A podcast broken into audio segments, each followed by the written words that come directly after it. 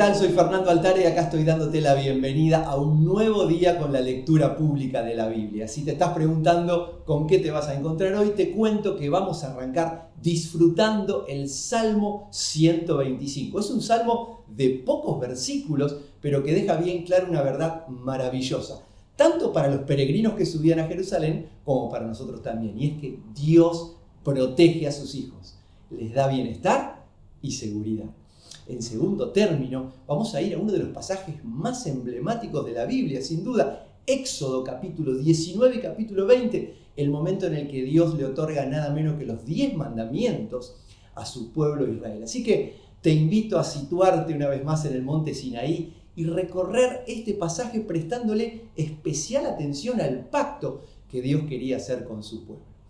Y en último término nos vamos a ir, como siempre, al Nuevo Testamento y vamos a detenernos en Marcos capítulo 10, donde vas a encontrar varias cosas. Jesús eh, responde preguntas acerca del divorcio, nos vuelve a dejar algunas perlitas acerca del servicio, pero atención que te vas a encontrar con algo poco usual. ¿Te imaginas a Jesús enojado? ¿Por qué razones se enojaría Jesús? Vos mismo lo vas a poder descubrir. Y también, como si esto fuera poco, nos vamos a volver a topar con esas historias maravillosas en las que Dios, milagrosamente a través de su Hijo Jesús, le cambia la vida a una persona llamada Bartimeo. Te invito a que hoy le permitas a Dios tocar tu corazón con todo lo que el texto bíblico te ofrece a través de la lectura pública de la Biblia. El libro de Salmos, capítulo 125.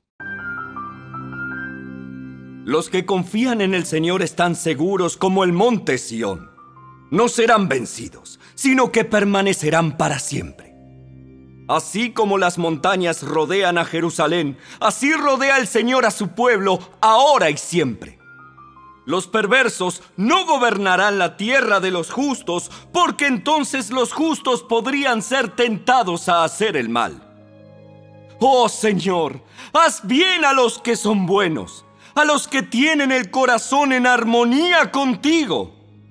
Pero expulsa a los que recurren a caminos torcidos, oh Señor. Llévatelos junto con aquellos que hacen el mal. Que Israel tenga paz.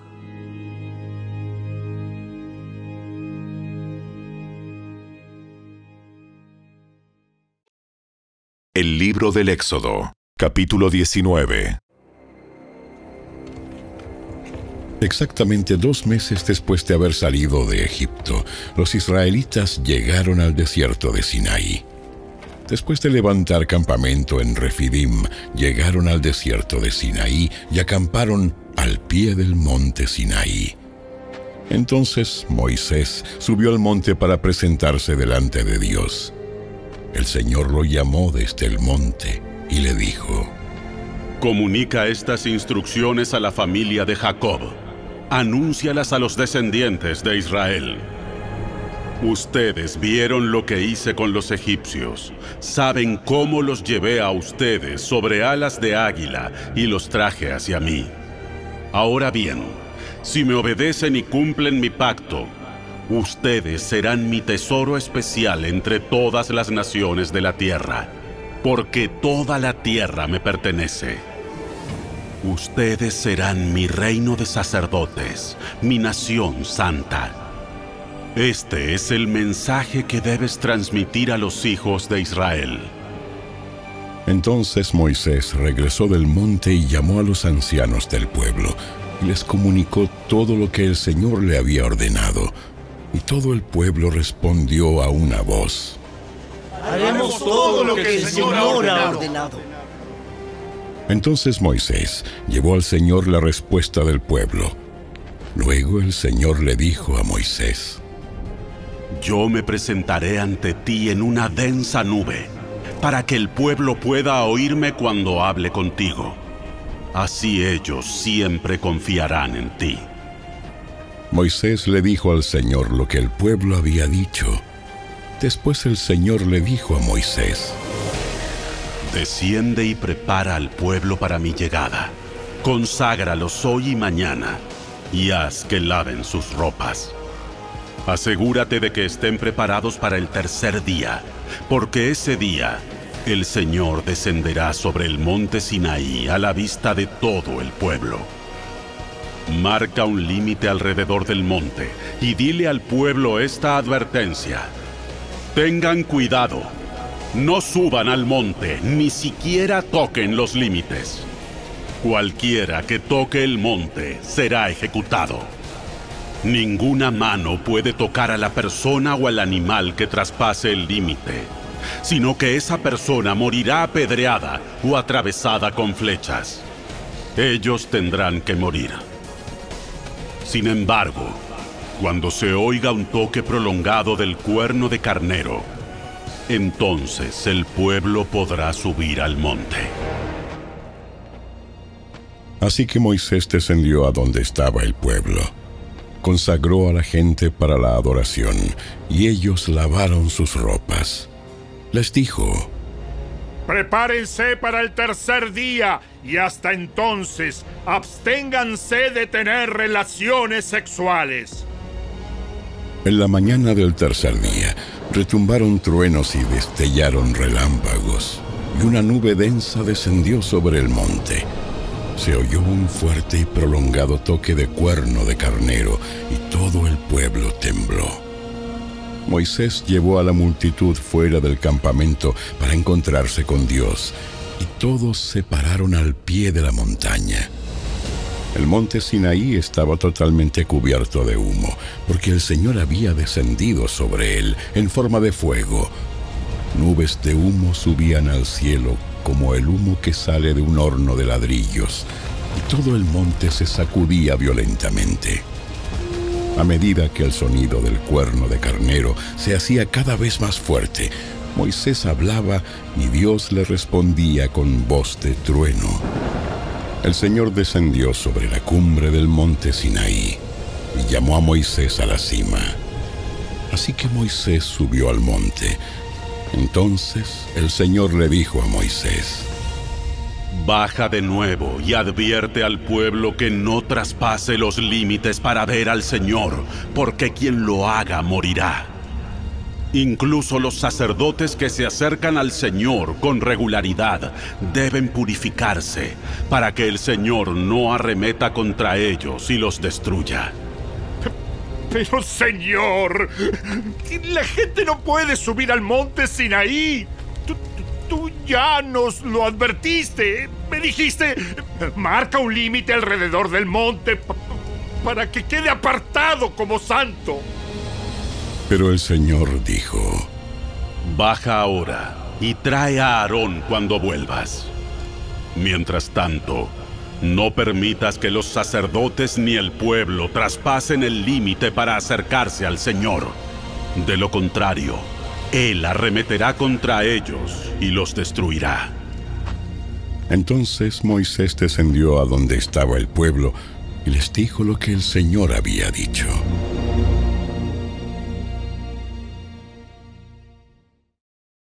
El libro del Éxodo, capítulo 19. Exactamente dos meses después de haber salido de Egipto, los israelitas llegaron al desierto de Sinaí. Después de levantar campamento en Refidim, llegaron al desierto de Sinaí y acamparon al pie del monte Sinaí. Entonces Moisés subió al monte para presentarse delante de Dios. El Señor lo llamó desde el monte y le dijo, Comunica estas instrucciones a la familia de Jacob. Anúncialas a los descendientes de Israel. Ustedes vieron lo que hice con los egipcios. Saben cómo los llevé a ustedes sobre alas de águila y los traje hacia mí. Ahora bien, si me obedecen y cumplen mi pacto, ustedes serán mi tesoro especial entre todas las naciones de la tierra, porque toda la tierra me pertenece. Ustedes serán mi reino de sacerdotes, mi nación santa. Este es el mensaje que debes transmitir a los hijos de Israel. Entonces Moisés regresó del monte y llamó a los ancianos del pueblo y les comunicó todo lo que el Señor le había ordenado. Y todo el pueblo respondió a una voz. Haremos todo lo que el Señor ha ordenado. Entonces Moisés llevó al Señor la respuesta del pueblo.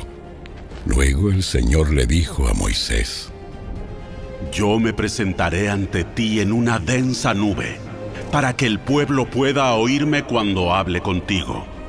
Así ellos siempre confiarán en ti. Moisés le dijo al Señor lo que el pueblo había dicho.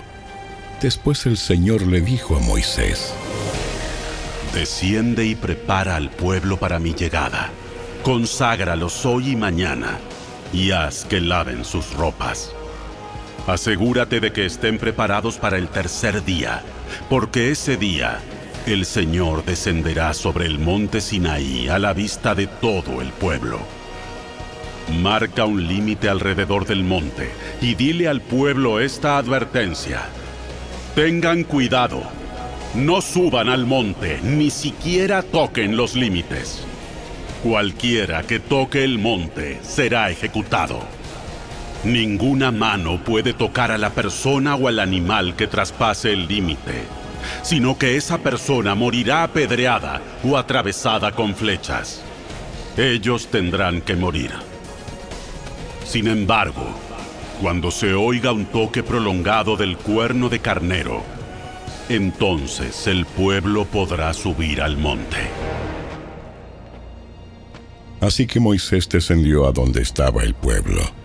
Consagró a la gente para la adoración, y ellos lavaron sus ropas. Les dijo, Prepárense para el tercer día y hasta entonces absténganse de tener relaciones sexuales. En la mañana del tercer día, retumbaron truenos y destellaron relámpagos, y una nube densa descendió sobre el monte. Se oyó un fuerte y prolongado toque de cuerno de carnero, y todo el pueblo tembló. Moisés llevó a la multitud fuera del campamento para encontrarse con Dios, y todos se pararon al pie de la montaña. El monte Sinaí estaba totalmente cubierto de humo, porque el Señor había descendido sobre él en forma de fuego. Nubes de humo subían al cielo como el humo que sale de un horno de ladrillos, y todo el monte se sacudía violentamente. A medida que el sonido del cuerno de carnero se hacía cada vez más fuerte, Moisés hablaba y Dios le respondía con voz de trueno. El Señor descendió sobre la cumbre del monte Sinaí y llamó a Moisés a la cima. Así que Moisés subió al monte.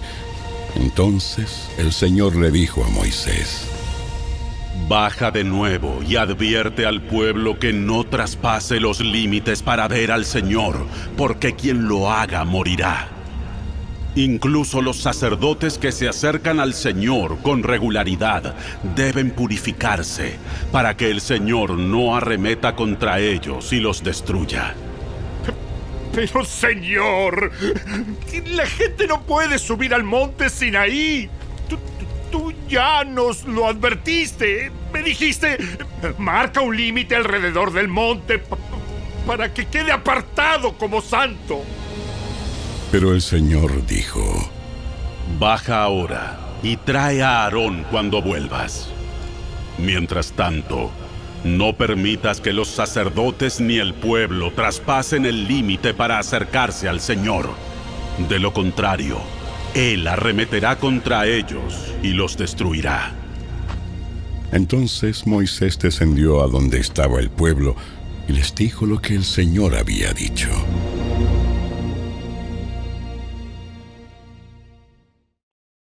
El libro del Éxodo, capítulo 20. Luego, Dios le dio al pueblo las siguientes instrucciones. Yo soy el Señor tu Dios, quien te rescató de la tierra de Egipto, donde eras esclavo. No tengas ningún otro Dios aparte de mí. No te hagas ninguna clase de ídolo ni imagen de ninguna cosa que está en los cielos, en la tierra o en el mar. No te inclines ante ellos ni les rindas culto, porque yo, el Señor tu Dios, soy Dios celoso, quien no tolerará que entregues tu corazón a otros dioses. Extiendo los pecados de los padres sobre sus hijos. Toda la familia de los que me rechazan queda afectada, hasta los hijos de la tercera y la cuarta generación. Pero derramo amor inagotable por mil generaciones sobre los que me aman y obedecen mis mandatos. No hagas mal uso del nombre del Señor tu Dios. El Señor no te dejará sin castigo si usas mal su nombre. Acuérdate de guardar el día de descanso al mantenerlo santo. Tienes seis días en la semana para hacer tu trabajo habitual, pero el séptimo día es un día de descanso y está dedicado al Señor tu Dios. Ese día ningún miembro de tu casa hará trabajo alguno. Esto se refiere a ti, a tus hijos e hijas, a tus siervos y siervas, a tus animales y también incluye a los extranjeros que vivan entre ustedes. Pues en seis días el Señor hizo los cielos, la tierra, el mar y todo lo que hay en ellos. Pero el séptimo día descansó. Por eso el Señor bendijo el día de descanso y lo apartó como un día santo. Honra a tu padre y a tu madre. Entonces tendrás una vida larga y plena en la tierra que el Señor tu Dios te da. No cometas asesinato, no cometas adulterio, no robes, no des falso testimonio contra tu prójimo, no codicies la casa de tu prójimo no codicies la esposa de tu prójimo, ni su siervo, ni su sierva, ni su buey, ni su burro, ni ninguna otra cosa que le pertenezca. Cuando los israelitas oyeron los truenos y el toque fuerte del cuerno de carnero, y vieron los destellos de relámpagos y el humo que salía del monte, se mantuvieron a distancia, temblando de miedo. Entonces le dijeron a Moisés, Háblanos tú y te escucharemos. Pero que, no nos hable Dios directamente, porque moriremos. No tengan miedo, porque Dios ha venido de esta manera para ponerlos a prueba y para que su temor hacia Él les impida pecar. Así que el pueblo se mantuvo a distancia, pero Moisés se acercó a la nube oscura donde estaba Dios. Entonces el Señor le dijo a Moisés, Dile al pueblo de Israel lo siguiente. Ustedes han visto con sus propios ojos que les hablé desde el cielo. Recuerden que no deben hacer ningún ídolo ni de plata ni de oro que compita conmigo. Háganme un altar de tierra y ofrézcanme sus sacrificios, sus ofrendas quemadas y ofrendas de paz, sus ovejas y cabras y su ganado.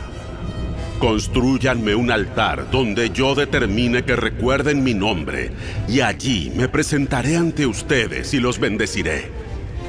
Si usan piedras para construir un altar, que sean piedras enteras y en su forma original. No den forma a las piedras con ninguna herramienta, pues eso haría que el altar fuera indigno de un uso santo. No suban escalones para acercarse a mi altar. Si lo hacen, alguien podría mirarles bajo la ropa y ver su desnudez. El Evangelio según Marcos, capítulo 10. Luego Jesús salió de Capernaum, descendió a la región de Judea y entró en la zona que está al oriente del río Jordán. Una vez más, las multitudes lo rodearon y él les enseñaba como de costumbre. Unos fariseos se acercaron y trataron de tenderle una trampa con la siguiente pregunta. ¿Está bien permitir que un hombre se divorcie de su esposa? Jesús les contestó con otra pregunta. ¿Qué dijo Moisés en la ley sobre el divorcio? Bueno, él lo permitió. Dijo que un hombre puede darle a su esposa un aviso de divorcio por escrito y despedirla. Moisés escribió ese mandamiento solo como una concesión ante la dureza del corazón de ustedes. Pero desde el principio de la creación, Dios los hizo hombre y mujer. Esto explica por qué un hombre deja a su padre y a su madre y se une a su esposa, y los dos se convierten en uno solo. Como ya no son dos, sino uno, que nadie separe lo que Dios ha unido. Más tarde, cuando quedó a solas con sus discípulos en la casa, ellos sacaron el tema de nuevo. Él les dijo, El que se divorcia de su esposa y se casa con otra mujer, comete adulterio contra ella. Y si una mujer se divorcia de su marido y se casa con otro hombre, comete adulterio. Cierto día, algunos padres llevaron a sus niños a Jesús para que los tocara y los bendijera. Pero los discípulos regañaron a los padres por molestarlo. Cuando Jesús vio lo que sucedía, se enojó con sus discípulos y les dijo, Dejen que los niños vengan a mí. No los detengan, pues el reino de Dios pertenece a los que son como estos niños. Les digo la verdad, el que no reciba el reino de Dios como un niño, nunca entrará en él. Entonces tomó a los niños en sus brazos y después de poner sus manos sobre la cabeza de ellos, los bendijo. Cuando Jesús estaba por emprender su camino a Jerusalén, un hombre se le acercó corriendo, se arrodilló y le preguntó, Maestro bueno, ¿qué debo hacer para heredar la vida eterna? ¿Por qué me llamas bueno? Solo Dios es verdaderamente bueno. Pero para contestar a tu pregunta, tú conoces los mandamientos.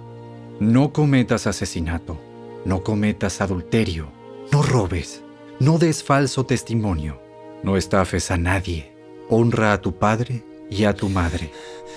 Maestro, he obedecido todos esos mandamientos desde que era joven. Jesús miró al hombre y sintió profundo amor por él. Hay una cosa que todavía no has hecho.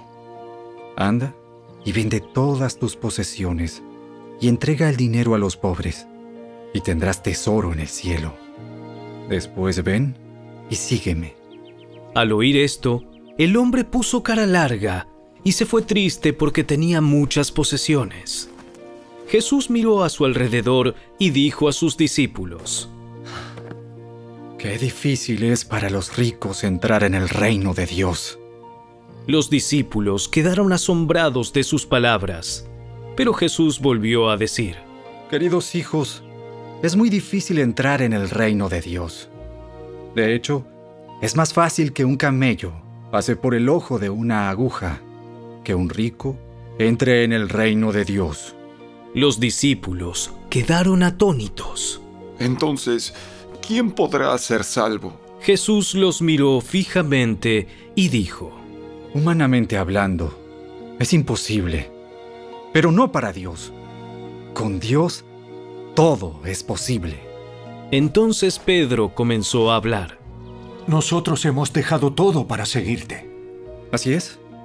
Y les aseguro que todo el que haya dejado casa o hermanos, o hermanas, o madre o padre, o hijos o bienes, por mi causa y por la buena noticia, recibirá ahora a cambio cien veces más el número de casas, hermanos, hermanas, madres, hijos y bienes, junto con persecución.